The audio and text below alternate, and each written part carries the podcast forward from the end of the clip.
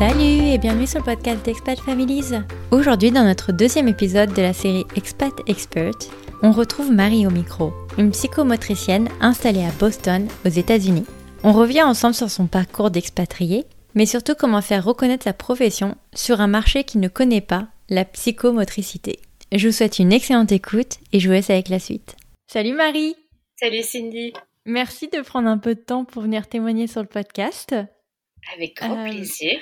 Ça me fait très plaisir de te recevoir parce que euh, tu as été recommandée par euh, plusieurs de nos précédentes invitées. Ouais. Donc euh, ça fait partie euh, de la communauté des Français et ça me fait toujours très plaisir de voilà de d'étendre la partie expertise avec toi. Euh, alors je te propose avant qu'on démarre que tu te présentes, que tu nous dises un peu qui tu es, où est-ce que tu habites et de qui est composée ta famille? Alors, euh, je m'appelle Marie, euh, je suis psychomotricienne.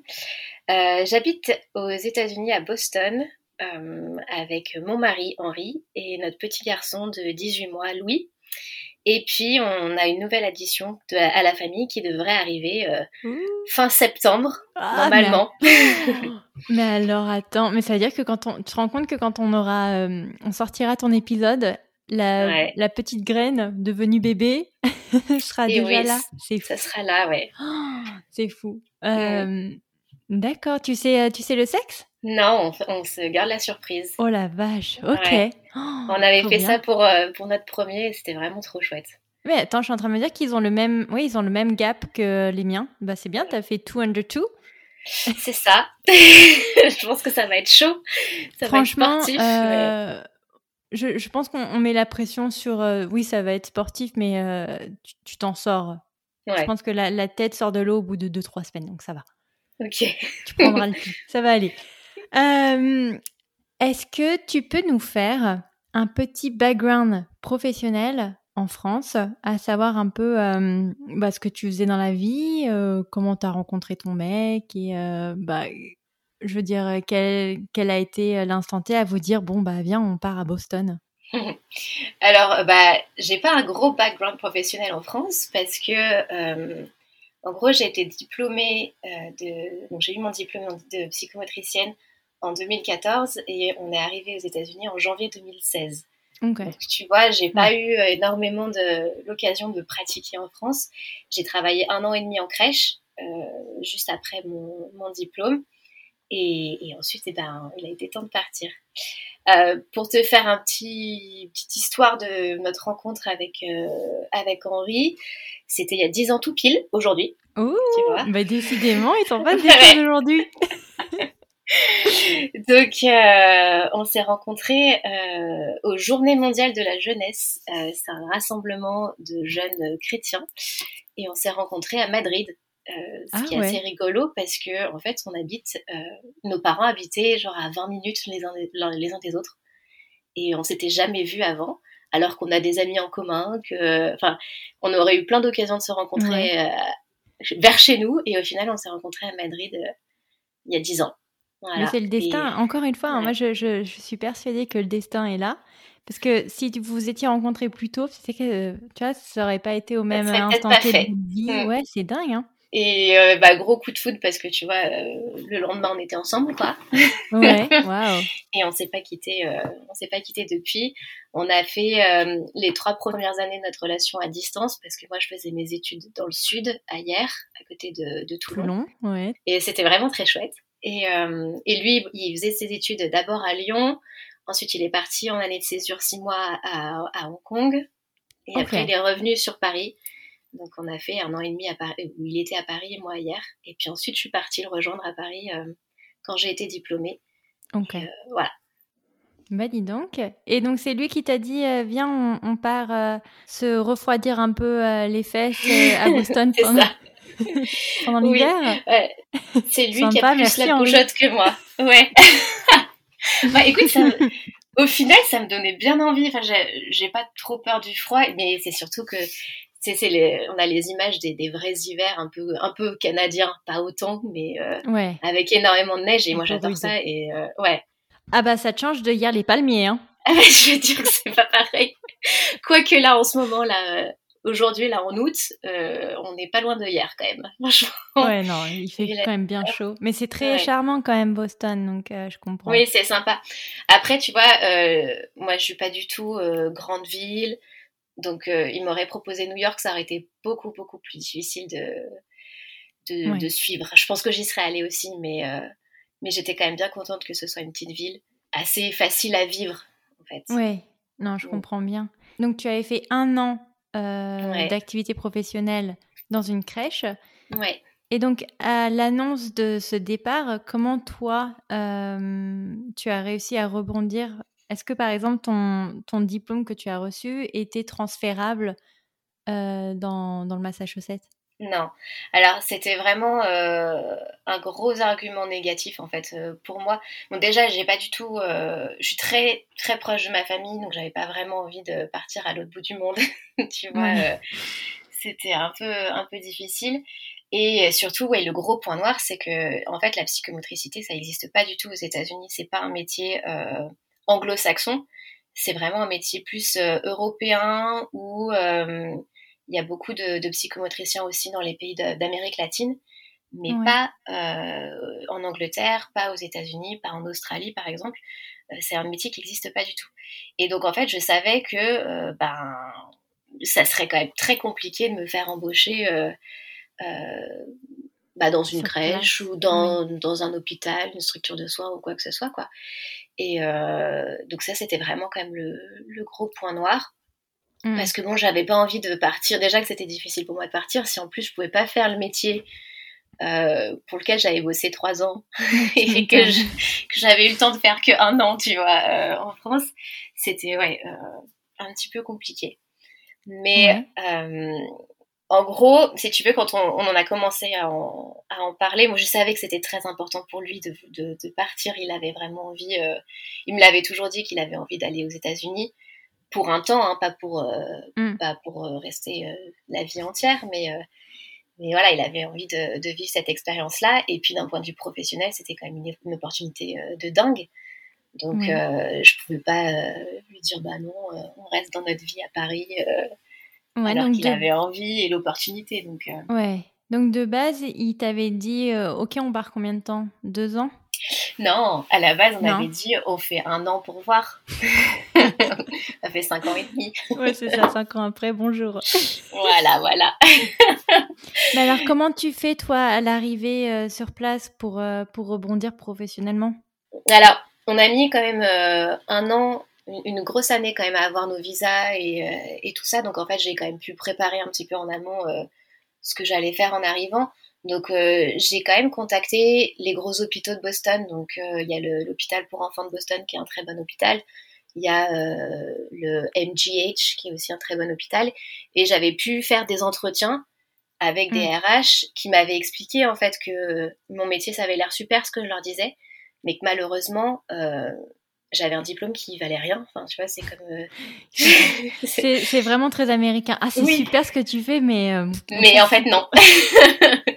et puis surtout, euh, si tu veux, il y a une RH qui me disait, le, gros problème, c'est que pour être thérapeute aux États-Unis, donc pour prétendre à soigner quelqu'un, euh, il faut 4 ans d'études. Et moi, le, diplôme en France, c'est 3 ans.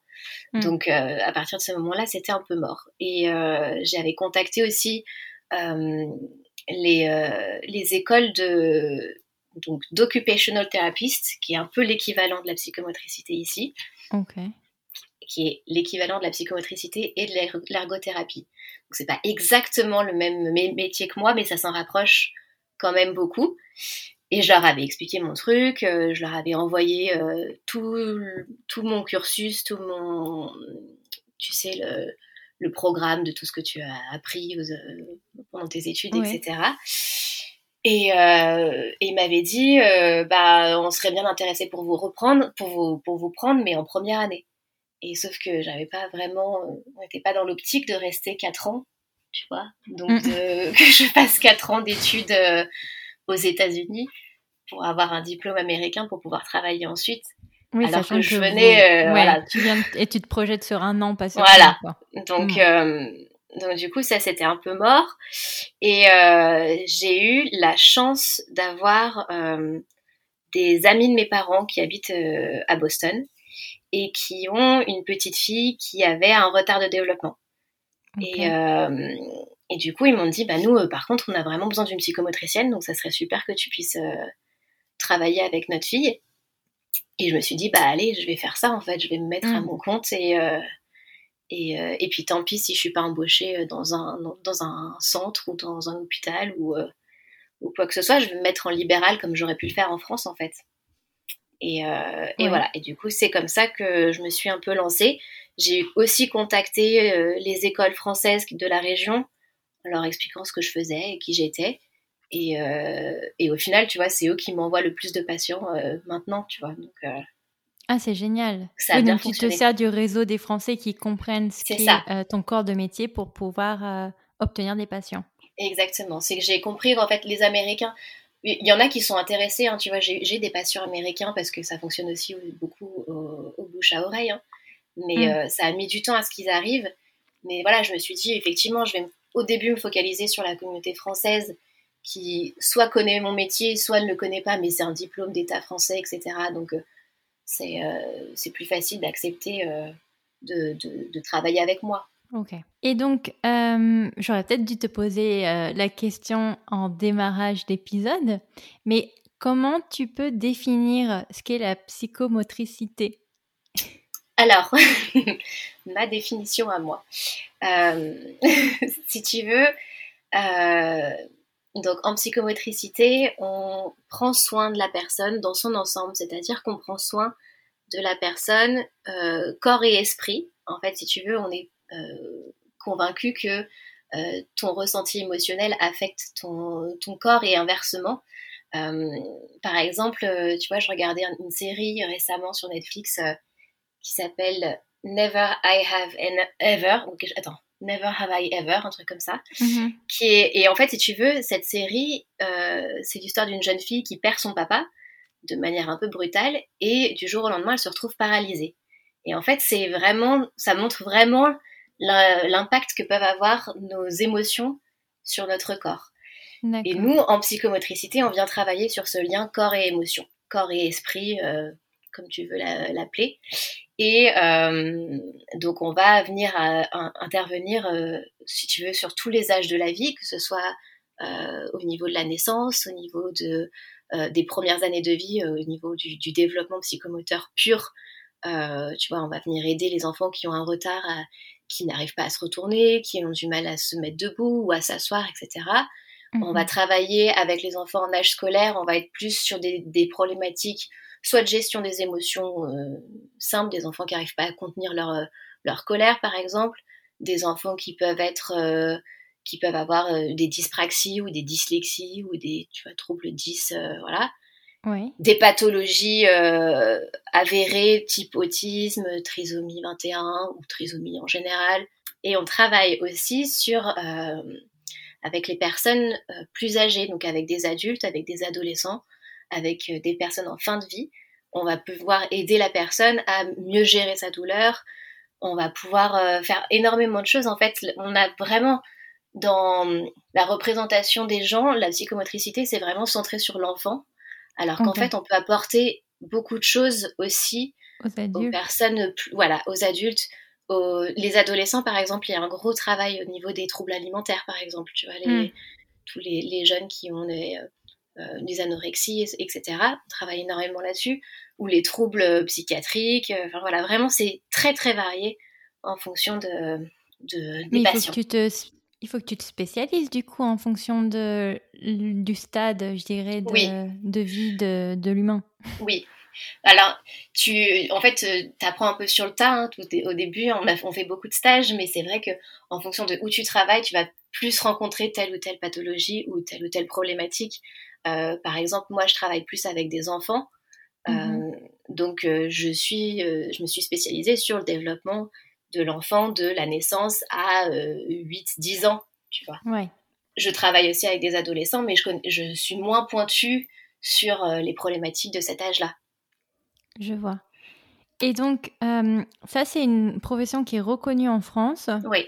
Donc, j'imagine qui est remboursée par la Sécu. Eh ben non. non?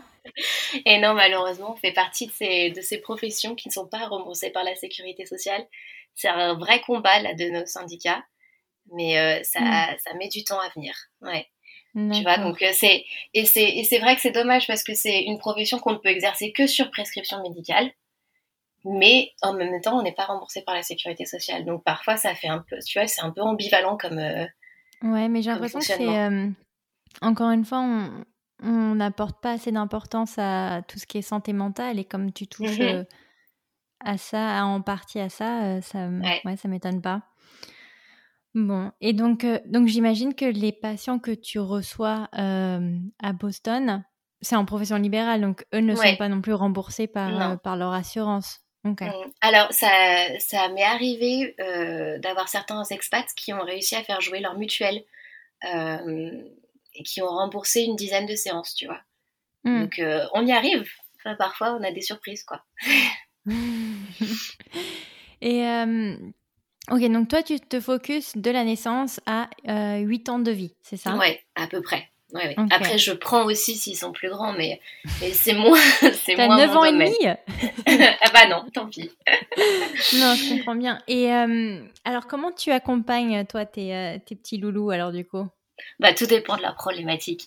ouais, non, j'imagine bien. Euh, si tu veux, principalement, j'ai des enfants. Euh, alors, chez les petits de moins de 3 ans, généralement, c'est surtout des, des, retards de développement.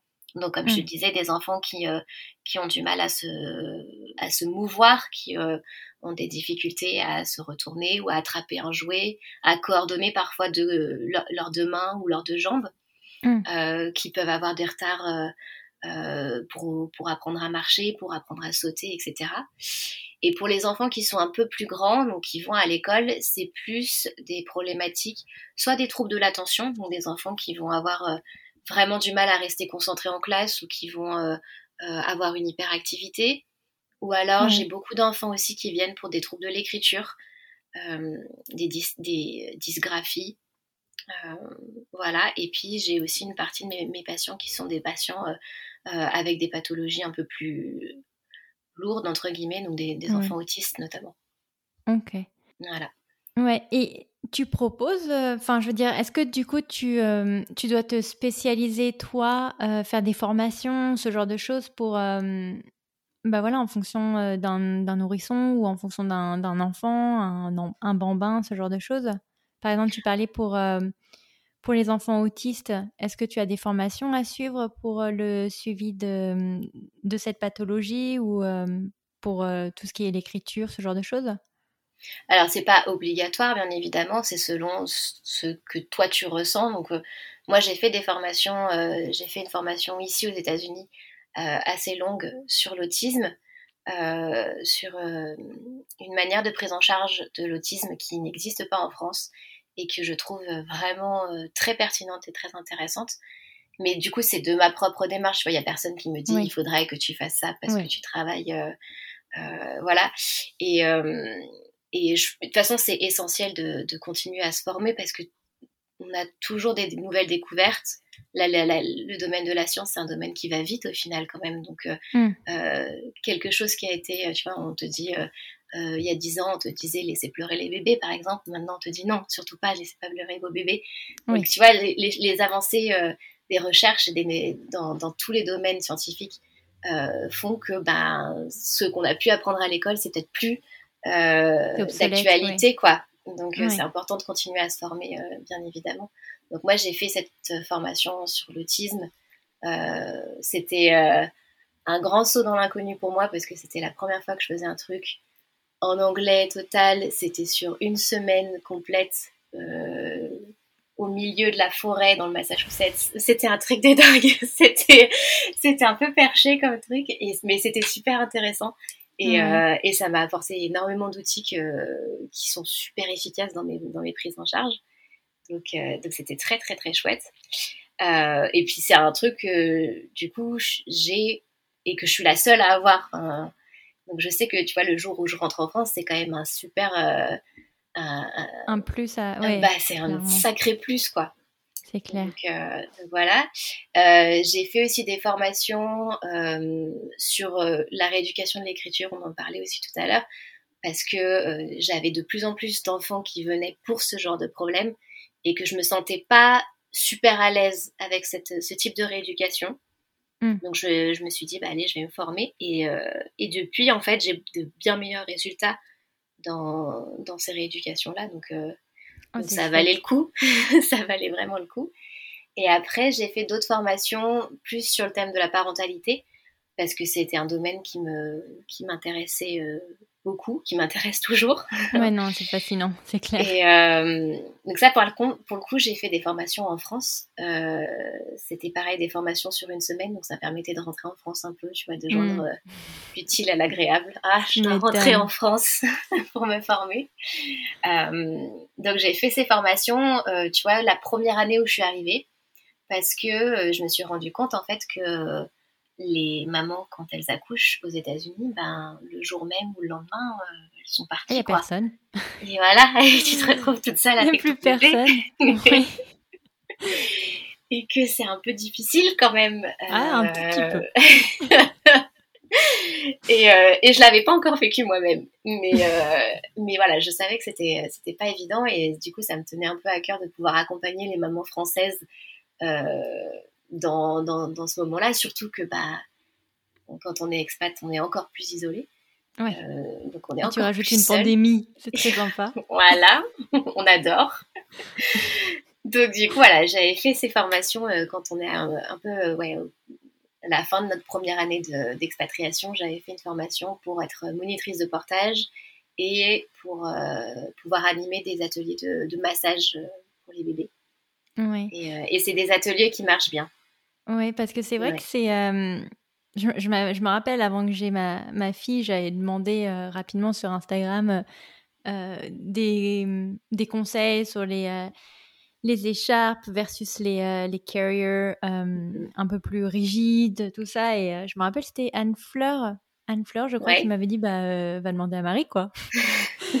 Donc, non, c'est vachement rigolo. Et j'ai découvert ton compte, du coup, grâce à ça.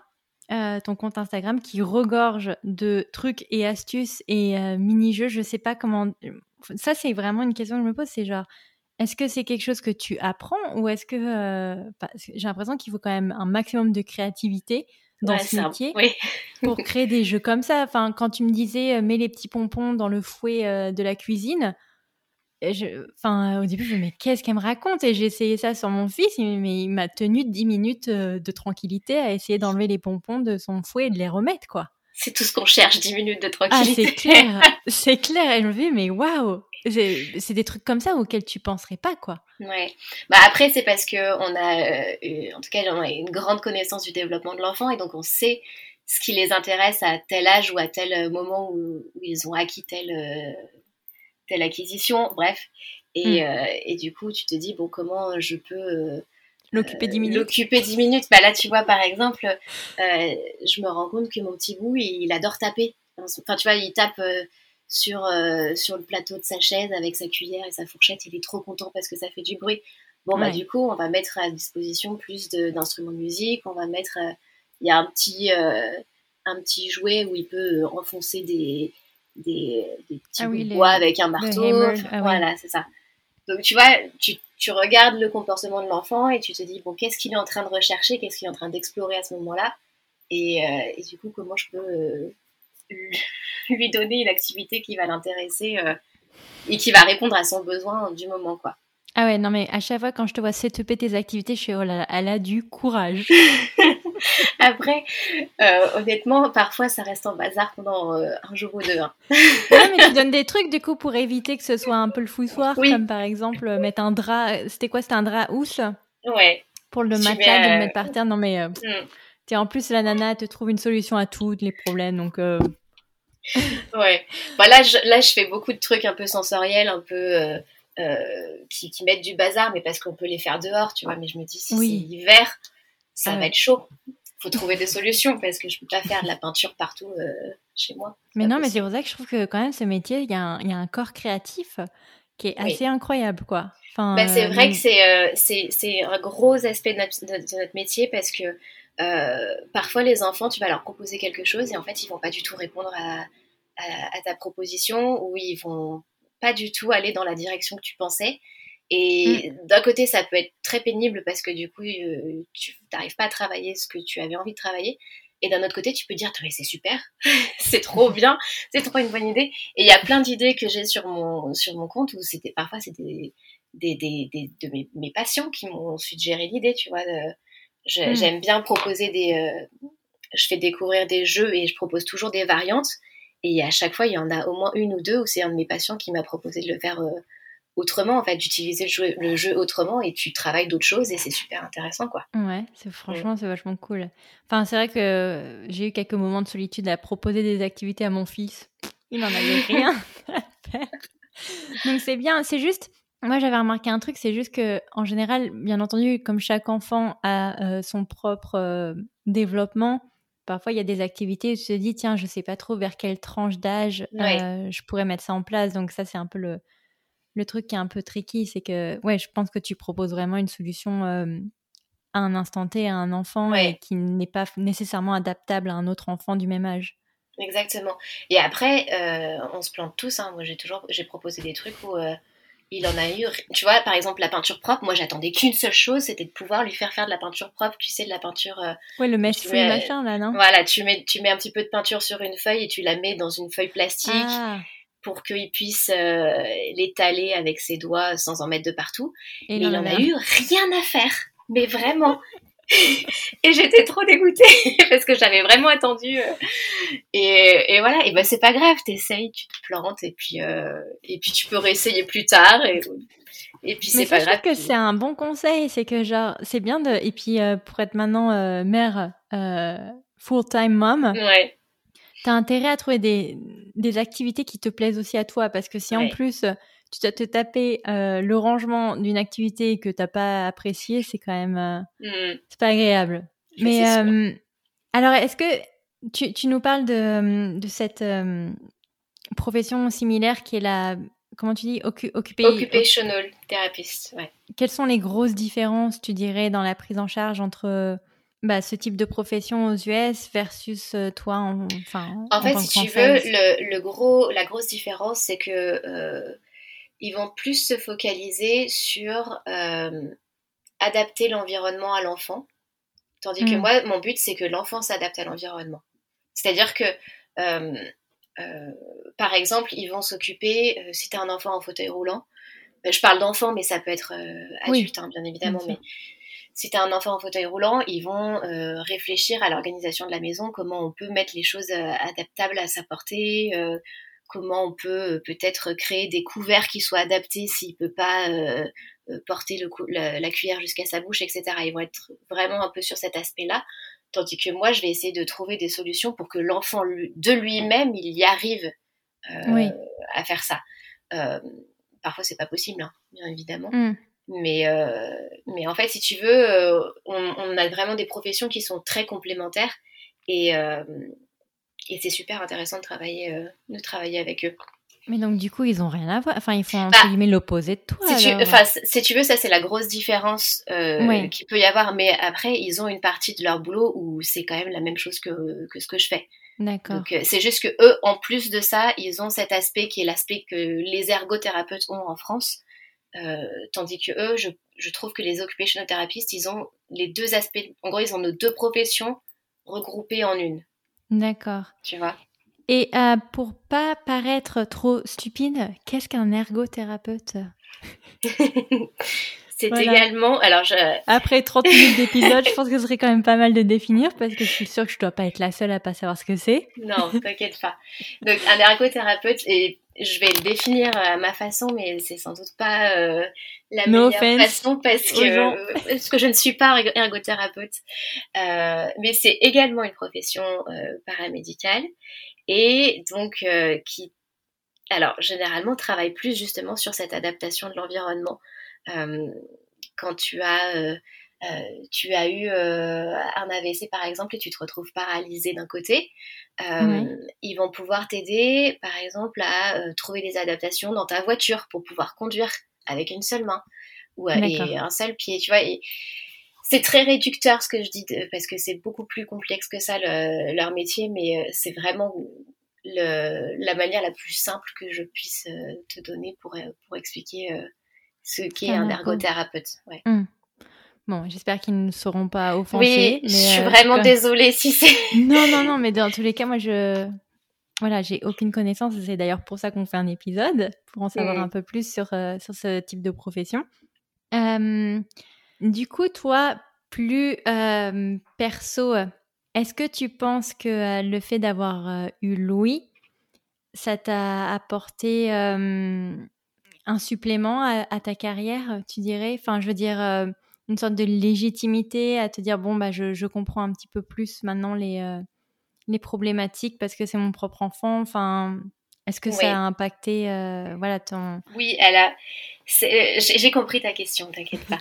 oui, oui. Euh, c'est marrant que tu parles de la légitimité parce que je trouve que c'est quelque chose euh, avec laquelle on a beaucoup de mal quand on est jeune diplômé en tout cas.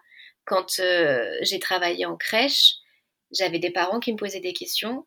j'avais 23 ans, j'avais pas d'enfant et je me sentais pas légitime en fait de, de, le, de leur euh, donner des conseils ou de, de le, leur répondre euh, euh, sur le développement de leur enfant, sur pourquoi leur enfant faisait ci ou pourquoi il faisait ça.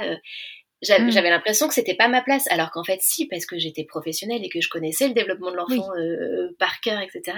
Mais c'est vrai que tu as un peu ce syndrome de l'imposteur de te dire, bah oui, mais j'ai pas d'enfant, donc je peux pas.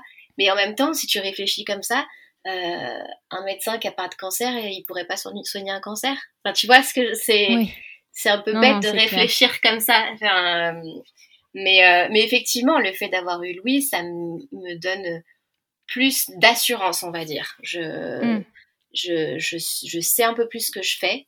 Euh, et surtout, je comprends mieux les parents. Je pense que ça, c'est un aspect que j'avais pas forcément euh, euh, en tête, enfin, le, tu vois, le quotidien, ce que c'est que le quotidien d'un parent, euh, ce que c'est que le postpartum, par exemple, tu n'en as aucune idée. Attends, tu l'as pas vivre. Ouais. c'est le train qui te prend en pleine tronche. Voilà. mais non, mais c'est clair. Je pense que c'est surtout. bon, je pense que voilà, tu as quand même beaucoup plus d'expérience que nous pour bah, pour gérer tout ce qui est psychomotricité d'un enfant ou de, de quelqu'un. Mais c'est vrai que je peux imaginer que la façon dont tu vas communiquer avec les parents peut peut-être changer et que, par exemple, tu peux dire quelque chose où tu n'as pas conscience et euh, peut-être que la personne... Parce que mmh j'imagine quand même que les parents qui vont voir ce type de profession ont de la culpabilité. Bien sûr. À se dire, euh, bah mince, c'est de ma faute s'il écrit mal, c'est de ma faute euh, si il, bouge mal le pouce, je sais pas. oui, ou alors il y a aussi il y a aussi beaucoup, j'ai pas vu, tu vois, je, je m'en suis pas rendu compte. Euh, il a fallu que le médecin m'en parle. Euh, il y, a aussi cette culpabilité-là de se dire, euh, bah, j'ai raté quelque chose, quoi. J'ai pas vu que mon enfant avait un souci. Ou, mm. et, ça, c'est ouais, vrai qu'il y a quand même beaucoup de culpabilité quand les parents viennent, viennent nous voir. Donc, je mm. peux imaginer que, étant parent, ton discours ou tes feedbacks peuvent, peuvent avoir évolué oui. Mais peut-être pas non plus. Hein, mais si, si. Euh, bah, en fait, je, je pense que je fais beaucoup plus attention à la manière dont je dis les choses et à ce que je dis. Parce que parfois, tu dis des, des choses sans, sans, penser à mal ou quoi, mais ça peut être très mal pris par, euh, par un parent.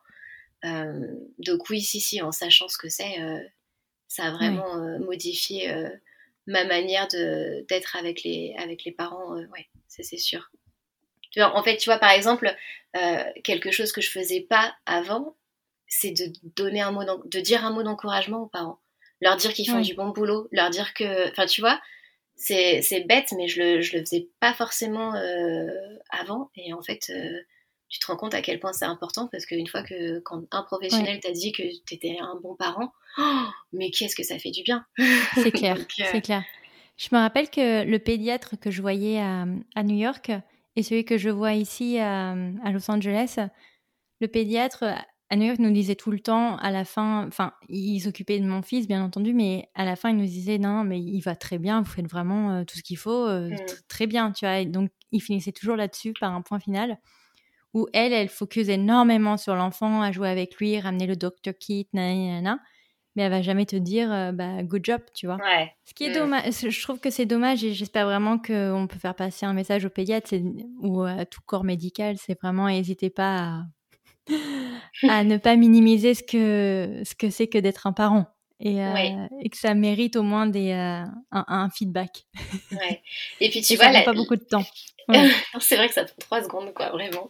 Mais aussi, autre chose que, que, je fais et que je ne faisais pas non plus, c'est de demander aux parents comment ils vont, eux. Parce qu'en fait, on se rend compte que on parle beaucoup de l'enfant parce que c'est l'enfant, effectivement, qui a, un, qui a un souci, et voilà. Mais on se préoccupe pas du parent. Et ça, je trouve que bah, ça peut être très, très difficile parce que les parents, ils vivent quelque chose de difficile aussi, quoi, en face.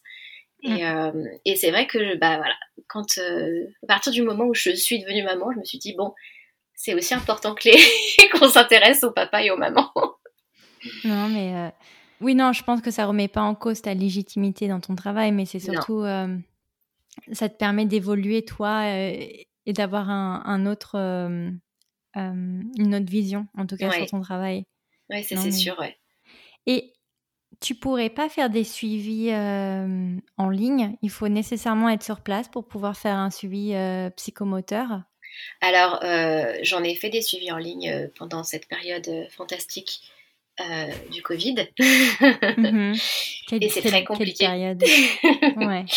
c'est très compliqué parce que, alors, avec mes petits patients jeunes, où je fais vraiment de la rééducation ou de l'accompagnement au développement, généralement, bah, je joue avec eux, puis je les manipule, je leur montre comment se déplacer, comment bouger. Et en fait, bah là, à distance, c'était compliqué d'expliquer aux parents ce qu'il fallait qu'ils fassent. Donc j'avais une poupée pour leur montrer, etc. Mais c'est quand même pas pareil. Et puis, euh, et, puis tu rates quand même beaucoup de choses parce qu'il y a beaucoup de choses qui passent par le regard, par euh, euh, le toucher aussi. Il y a des enfants qui sont très toniques ou d'autres qui sont beaucoup plus hypotoniques. Et du coup, bah, tu rates ces informations-là quand tu es à distance. Et c'est des, informations qui sont quand même essentielles pour pour pouvoir mener à bien ton, ton, ton traitement, ta rééducation. Et donc ça, c'est pour les enfants petits. Et pour les enfants plus grands, le problème que j'avais, c'était de les garder devant l'ordinateur. Parce que ben soit tu as un enfant qui a un trouble de l'attention et qui est déjà s'est déjà tapé 6 euh, heures devant l'ordi parce qu'il y a eu école et tu dois le tenir encore 45 minutes. Enfin, c'est compliqué. Soit tu as un enfant qui est autiste qui euh, ne peut pas, en fait, n'a pas la capacité de, de, de rester devant. De concentration. De, ou même, tu vois, d'échanger euh, avec, avec un enfant qui est, qui, est, qui, est, autiste. En tout cas, avec mes patients que j'ai moi, euh, tu peux pas échanger. Donc, euh, ça passe par autre chose. Ça passe par le toucher, ça passe par le regard. Des choses que tu peux pas avoir avec juste une caméra, quoi.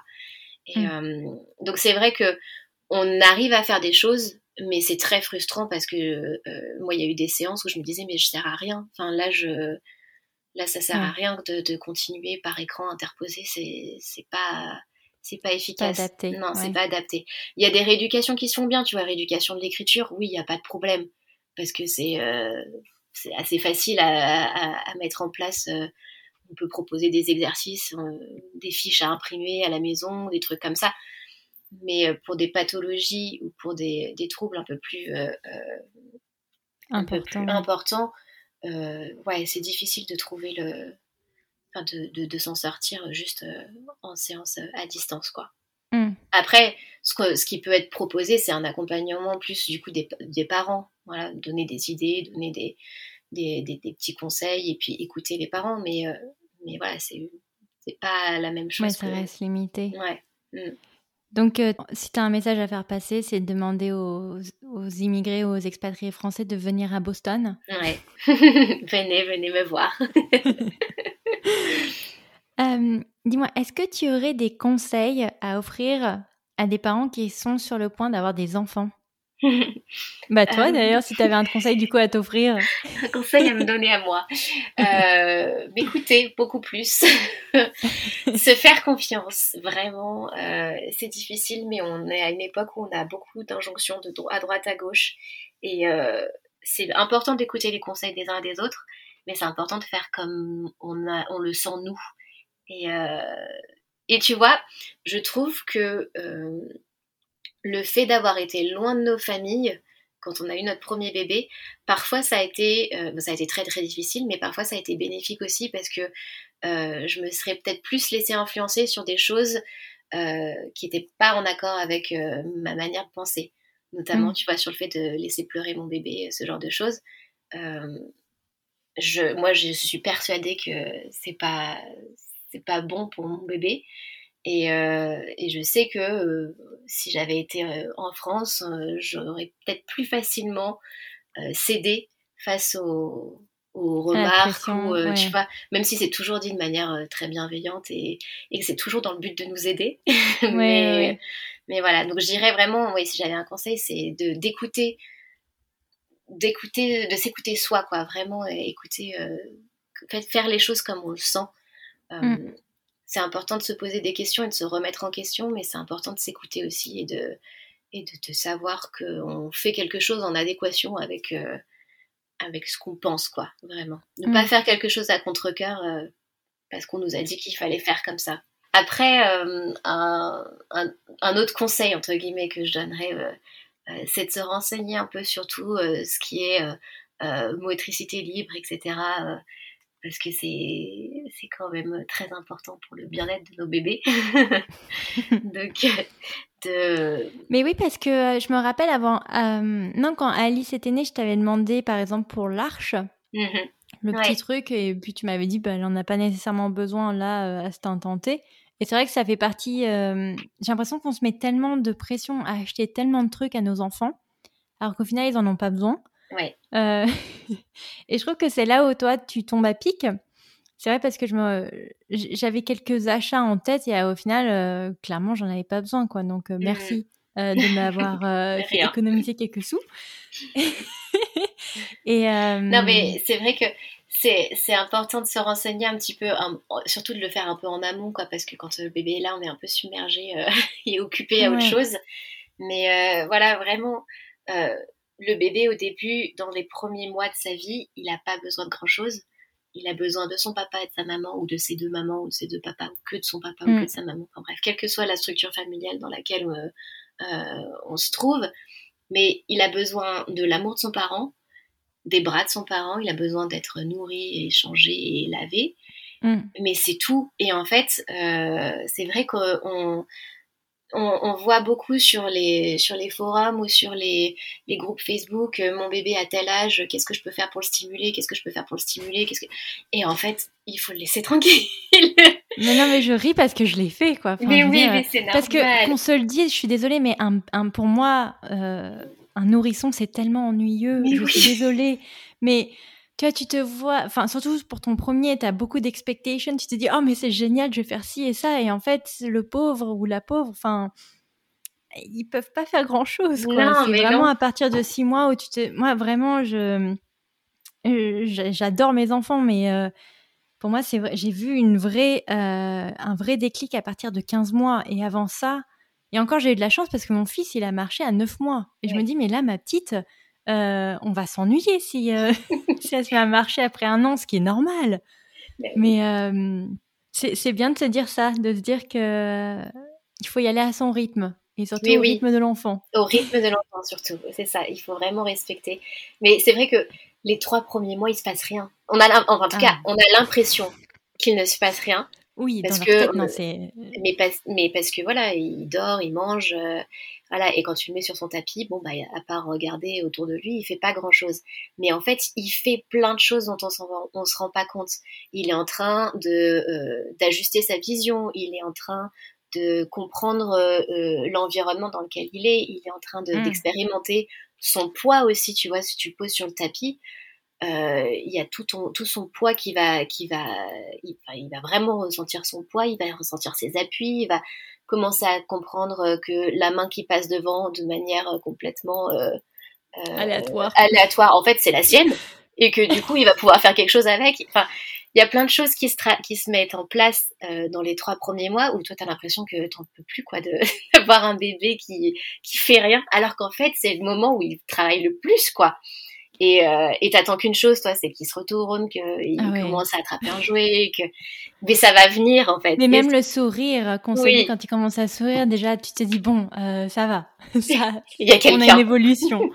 mais c'est c'est vrai ce que tu dis par exemple. Euh, par exemple, la, donc ma pédiatre m'avait dit euh, dès la naissance d'Alice que je pouvais la mettre euh, sur le ventre, qu'il n'y avait pas de risque. Mais elle m'avait dit que, euh, et ça je, je trouvais que c'était un excellent conseil, comme tu allaites énormément sur les premiers, premières semaines, me disait ça permettrait d'espacer les tétés parce que du coup, l'enfant se rendrait compte qu'il peut faire autre chose de sa vie que de boire.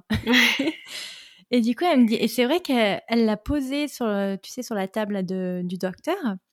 Elle l'a posé sur son ventre et tu as vu directement la petite, euh, enfin ma fille, commencer à approcher sa main et à la mettre dans sa bouche et tout. Elle me dit, tu vois, là, elle est en train de comprendre qu'il y a plein de trucs autour d'elle, qu'elle peut s'amuser avec sa main et tout. Et je fais, waouh, elle a raison, tu vois. Mais c'est marrant, il y a toujours un rapport au temps où tu te dis, euh, tu as envie que tes enfants fassent vite, vite, vite, vite, vite. Et, euh, Oui, et puis le jour où ils font vite, vite, vite, tu as envie qu'ils arrêtent. Ouais. non, non, reste là, arrête. Mais c'est ça qui est bien avec le deuxième, c'est que tu prends plus le temps de respirer parce que tu es moins stressé. Et tu te dis, hmm. waouh, ah ouais, ils sont capables de faire ça. Hier, je regardais ma fille en train d'essayer de s'endormir. Et je voyais qu'elle regardait sa main, elle la mettait euh, proche de son visage, et puis elle l'enlevait, puis elle la remettait. Je suis oh, c'est trop bien ce qu'elle fait. enfin. Euh, attends, du coup, ça m'avait, ça pensé à un truc qui est assez rigolo, parce que en tant que nouveau parent, tu as toujours ta bucket list de 3 milliards de trucs que tu veux acheter. Mm-hmm. Est-ce que tu aurais une non-recommandation que tu vois souvent euh, dans les wish lists et qui sont euh, comment je pourrais dire ça? Inutile. Oui. J'ai un truc, alors, un cheval de bataille. Euh, c'est le Yupala. En gros, c'est ces espèces de tables d'activité dans laquelle tu mets ton bébé assis. Ah oui, j'en ai vu ça. Euh, oui, il peut juste sautiller. Voilà. Il marche pas, mais il sautille. Il marche pas, il sautille. Et après, tu as la version Yupala, donc avec des roulettes, où là, du coup, ils se déplacent de partout en étant assis dans leur, dans leur euh, instrument de torture. Donc, mais je crois que euh, c'est plus recommandé en France et je crois que c'est interdit au Canada. C'est interdit au Canada. C'est interdit au Canada. C'est pas recommandé en France, mais euh, c'est pas interdit. Et il y a encore beaucoup, beaucoup trop de magasins de puriculture qui le vendent et qui et qui disent que c'est génial, etc. Et, et vraiment, ça c'est c'est le gadget le plus inutile qui soit et qui est dangereux. C'est interdit au Canada parce que c'est dangereux, parce que c'était une des premières causes de. Alors, c'était une des premières causes de, traumatisme crânien euh, chez les moins d'un an. Ouais.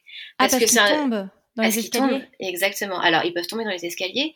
C'est un truc qui va vite quand, euh, quand tu es dans le truc à roulette.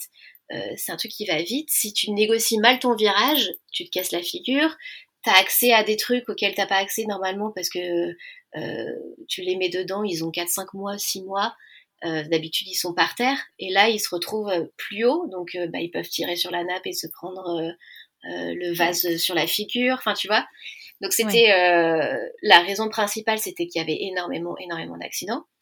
Et ensuite, le truc le plus, enfin moi que je trouve le plus embêtant, c'est que on nous dit que c'est pour apprendre à marcher. En gros, c'est vendu comme euh, l'accessoire qui va faire euh, que ton bébé va marcher plutôt que les autres. Alors qu'en fait, non, parce que mm. euh, plusieurs choses, tu le bébé il va, il va avoir les pieds en, il va pas avoir les pieds en appui correctement il va avoir il va marcher sur la pointe des pieds. Donc c'est pas comme ça qu'on marche déjà. Parce qu'en fait si tu veux il suffit qu'il pousse un petit peu avec la pointe des pieds et le truc il avance quoi. Donc il apprend pas le bon schéma de marche il apprend pas euh, aussi, tu vois, il est assis à l'intérieur, donc va, va, marcher assis. Bah non, tu mm. es, obligé d'être debout pour marcher. Donc en fait, ça, ça c'est vendu pour apprendre à marcher, mais en fait, ça n'apprend pas à marcher. Et surtout, je crois que ça retard surtout. Ça, retarde, ça, ça peut créer. Alors après, c'est comme avec tout, c'est si tu l'utilises tout le temps, euh, etc. Euh, si tu, mets ton bébé euh, trois heures dedans par jour, euh, c'est pas bon. Ça peut mm. effectivement faire des déformations au niveau des hanches, au niveau des genoux, au niveau des, des chevilles. ouais, non mais après c'est dans les cas les plus extrêmes. Et après moi ce qui m'a toujours un peu embêté, et c'est que tu vois quand j'étais en stage, j'ai eu un, un petit garçon qui n'était incapable d'enjamber un objet. Incapable. Il avait 4 ans. Et en fait, on s'est rendu compte que c'est parce que quand il était petit et qu'il avait été beaucoup dans le Yupala, euh, et ben dans le Yupala, tu peux pas passer par-dessus les objets, tu es obligé de les contourner. Parce que hmm. autrement, il, tu vois, ça passe pas, ça bloque contre les objets qui sont par terre. Et du coup, ce petit bout, il était incapable de passer au-dessus de quelque chose. Il fallait qu'il contourne les objets. Tu as aussi une autre problématique qui peut être, euh, le, fait que l'enfant apprend pas les limites de son corps. Il apprend euh, pour s'arrêter, pour arrêter le yupala. En fait, il va rentrer dans le mur. Donc le yupala, il y a quand même peut-être les 15-20 cm entre ton corps et le mur. Et du coup, ça fait des enfants qui ont toujours l'impression de s'arrêter avant le mur parce qu'il y a le yupala qui arrête.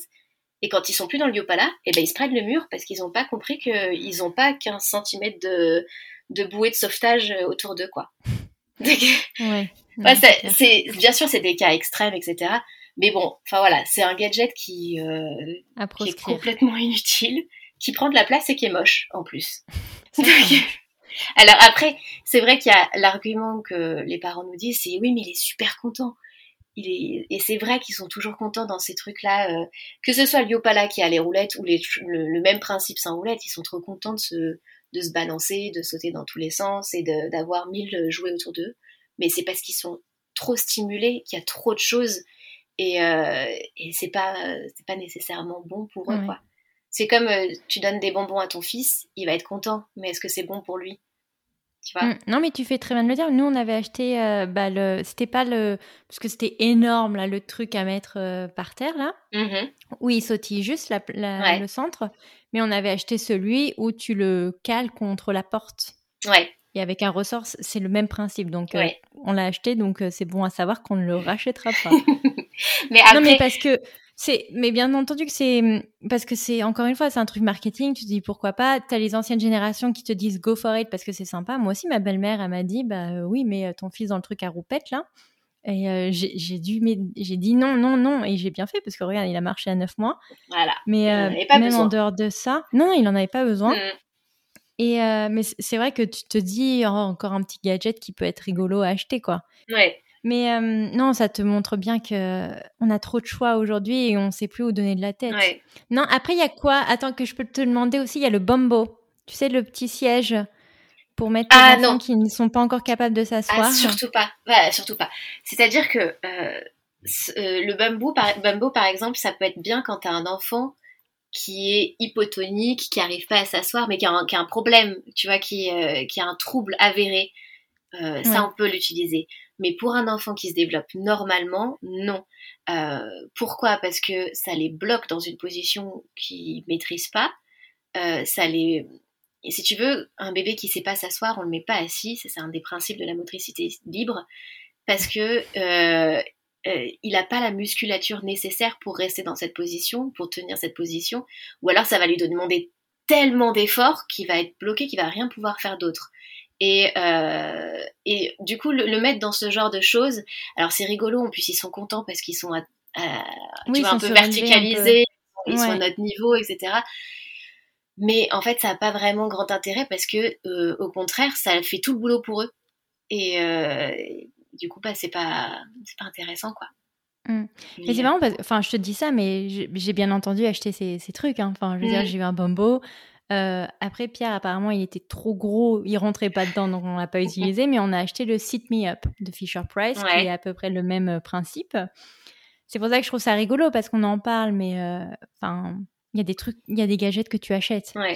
mais en fait, tu vois, ce, qui est, ce, qui est, marrant, c'est que c'est généralement ce genre de gadgets qui, en plus, sont chers. Mm. C'est toujours pour, pour remplir un besoin, enfin, tu vois, pour répondre à une acquisition motrice que l'enfant n'a pas encore acquise. Euh, alors qu'en fait, si tu laisses l'enfant faire et que juste tu modifies un peu l'environnement, et eh ben il va il va te trouver tout seul. Je te donne comme exemple euh, ben, mon, petit bout. chez nous, il n'y a pas d'escalier parce qu'on est en appart, il n'y a pas d'escalier. Mm. Et on est rentré en France l'été dernier chez mes parents où il y avait des escaliers. Et ben la première chose qu'il a faite, c'est qu'il est allé monter les escaliers. On lui avait jamais, il l'a jamais appris à le faire, mm. mais il était prêt à le faire et du coup il l'a fait. Et c'est pareil pour toutes les acquisitions, si tu veux. Euh, moi, je connais le développement de l'enfant euh, sur les doigts et je sais qu'il est programmé pour se développer et pour trouver tout seul. Mais j'étais quand même émerveillée le jour où il s'est assis tout seul, tu vois. Enfin, vraiment, où, mm. euh, où on l'a jamais posé, on l'a jamais mis assis. Enfin, voilà, jamais mis assis. et du jour au lendemain, et ben il était capable de s'asseoir et, euh, et c'était génial quoi de voir que euh, il avait trouvé le chemin tout seul. Et en fait vraiment, si j'ai un truc à dire et s'il y a un truc à retenir vraiment, c'est juste de faire confiance à vos enfants. Ils sont programmés pour se développer et, euh, et, et, pour marcher un jour. Et s'ils marchent à 18 mois ou s'ils marchent à 20 mois ou à 24 mois, euh, enfin, ils, vont marcher. S'il n'y a pas de, de troubles avérés, ils vont se développer tout à fait normalement, euh, chacun à leur rythme, et ils vont se développer tout seuls, quoi. Ouais. Et franchement, c'est un concept maintenant, la motricité libre, qui est extrêmement culpabilisant, je trouve, pour les parents qui, voilà, qui n'ont pas nécessairement envie de suivre euh, la mhm. démarche en entier. Euh, je veux dire, il faut arrêter d'être hypocrite à un moment donné. Euh, moi, j'en ai ras-le-bol de ranger 3 milliards de Lego tous les jours. non, donc du coup, est-ce que parce que je vois qu'il y a beaucoup de gens et puis c'est très instagrammable d'avoir la petite tente, le lit par terre, le lit au sol, oui. Mhm. Mais moi, ça me terrifie à l'idée d'enlever mon enfant du lit à barreaux qui n'arrive toujours pas à escalader. Mm-hmm. Mais euh, oui, donc qu'est-ce que tu en penses? Enfin, je veux dire, on, est d'accord qu'on peut laisser un enfant dans un lit à barreaux euh, tant qu'il n'est pas capable de l'escalader. Ah bah évidemment, mais mon fils est dans un lit à barreaux.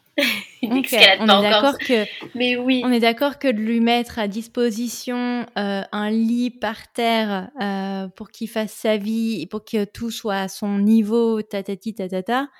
Euh, c'est pas, euh, on va pas être un mauvais parent parce qu'on va vouloir laisser son enfant de plus de deux ans dans son lit à barreaux. On est d'accord. Bien sûr que non. Mais non, bien sûr que non.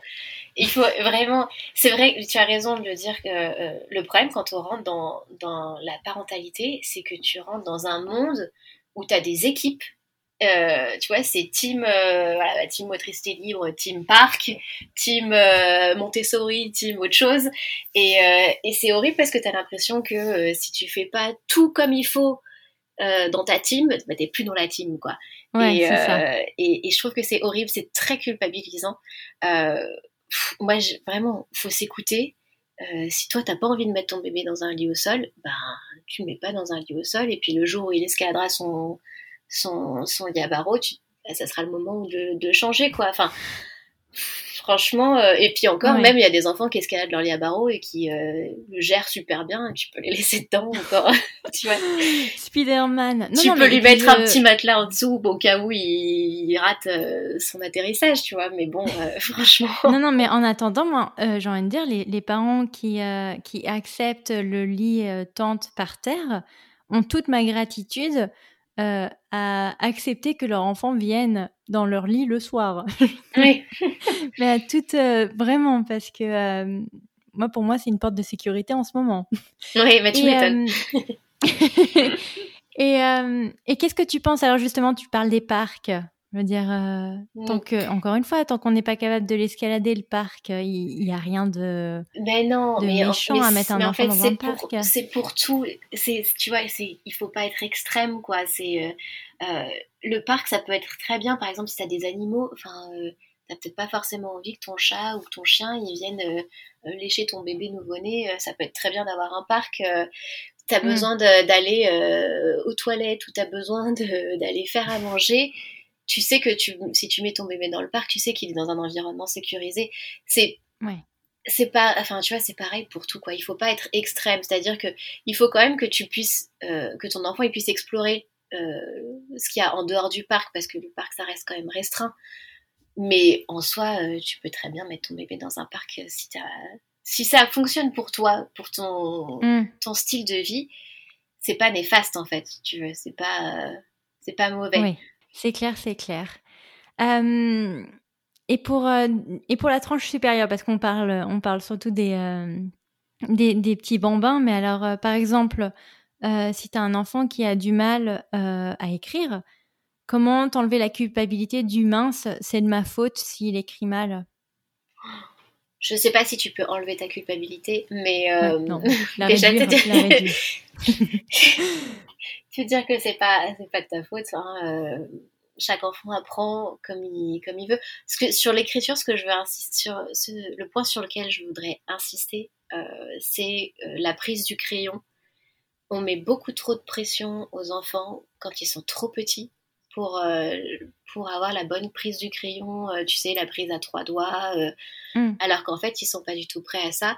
Et il y a plein de prises de crayon qui peuvent être totalement bizarres, mais qui peuvent très bien fonctionner. Et en fait, si tu veux, à partir du moment, il faut se dire qu'à partir du moment où l'enfant écrit de manière lisible, n'a pas mal et écrit suffisamment vite pour pas être perdu en cours, on n'a pas besoin de le forcer à prendre une prise de crayon entre guillemets plus conventionnelle. Mm. Après, pour tout ce qui est les enfants qui écrivent mal ou qui ont des difficultés d'écriture, si vraiment ça pose problème, euh, vraiment tu n'arrives pas à lire du tout, ou s'il a des douleurs, ou, euh, euh, si voilà la maîtresse dit bon, faudrait quand même faire quelque chose, ça peut toujours être intéressant d'aller voir un professionnel. Mais ce que j'aime bien, enfin ce que je propose toujours aux parents, c'est de repasser par du sensoriel, c'est de faire manipuler les enfants il y a plein de, choses à faire. Tu vois, les bacs sensoriels avec du riz, avec des pâtes, avec de la semoule. Euh, ça peut être aussi, si tu n'as pas envie de te prendre la tête avec des bacs sensoriels, euh, on fait un gâteau, on fait une tarte ou quelque chose comme ça, bah, on va aller mm. malaxer la pâte à la main euh, et ça vient muscler tous les, tous les doigts et, tous les muscles de la main. Et, ça aide un petit peu à, à, trouver un peu plus d'aisance et de, dextérité manuelle, quoi. Hmm.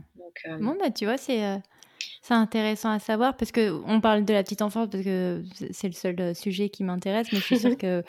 Enfin, qui m'intéresse. Non, c'est le seul sujet que je connais. Oui. mais c'est vrai que pour les plus grands, bon, bah écoute, on, on verra par la suite. Mais en tout cas. Mais pour l'écriture, vraiment, il ne faut pas se, se, se, prendre le chou non plus trop tôt, en fait moi, ce qui m'énerve, c'est quand euh, j'ai des enseignants de grande section qui disent qu'il faut qu'on fasse quelque chose. Non, en grande section, on n'est pas censé écrire, en fait. Euh, l'enfant n'est pas prêt à ça. Ouais, ou ne pas apporter tant d'importance euh, à ce que peuvent dire les, professeurs. Et est-ce que, est-ce que, qu'est-ce qu'on peut toi te souhaiter pour l'avenir? Manifestement, on a un sacré événement qui arrive d'ici fin septembre. Donc oui, si on peut me souhaiter un bon accouchement rapide, euh, sans rapide trop... efficace. Euh, rapide efficace. parce que le premier, il a duré 36 heures, donc. Euh, ouais, non, t'inquiète pas, ça arrive, ça arrive beaucoup plus rapidement en général le, deuxième, parce que 36 heures, tu veux dire de, de pré-travail. Oui, non, non, bah si tu veux, j'ai été déclenchée et il, il, il, voulait vraiment pas venir. Il est, il est bah alors, Louis, 10, jours après son terme quand même ah oui, donc ils ont quand même attendu. Oui, ils ont attendu un, bon moment quand même. Bah alors, petit Louis. petit Louis. Bah écoute, oui, j'essaye que, ouais, j'espère de tout cœur pour toi que ton deuxième sera plus pressé de nous rejoindre. en général, c'est le cas, mais bon, on verra. en tout cas, on te souhaite quand même de bonnes dernières semaines. Tu as quand même fait le plus lourd, là, l'été est en train de passer. Oui. Franchement, septembre, on n'en parle pas assez, mais c'est quand même euh, très courageux. Hein. Ah, mais c'est dur, hein Parce que tu te tapes quand même euh, juin, juillet, août, septembre parfois aussi qui est lourd. Mm. Donc, euh, non, franchement, moi, pour avoir eu un accouchement en août et que je voyais après les, les, les nanas dans la rue enceinte, je me purée, les pauvres, quoi. ah ouais, c'est pas évident, hein. Un gros courage à toutes ces mamans enceintes pendant tout le mois d'été, enfin, pendant toute la période d'été, parce que. Ouais, c'est dur. Fatigant, quoi. Ouais, non, mais je pense aux, femmes dans les pays, euh, tu bah vois, où il fait extrêmement humide pendant genre euh, six mois de l'année. Je sais pas comment elles font, quoi. je sais pas. Chaud et humide comme ça, je sais pas comment tu fais. Mmh. enfin, écoute, donc euh, on te souhaite un, très bel accouchement. Moi, je te souhaite une très belle transition, passer de, de 1 à 2. Ouais, merci. ça va le faire. Est-ce qu'on peut faire du coup un rapide rappel euh, de tes services et euh, où, comment te trouver euh, sur, sur Internet? Alors, bah, me trouver sur Internet, j'ai un site Internet, marie-valet.com. Et autrement, on peut me trouver sur Instagram avec Psychomote USA.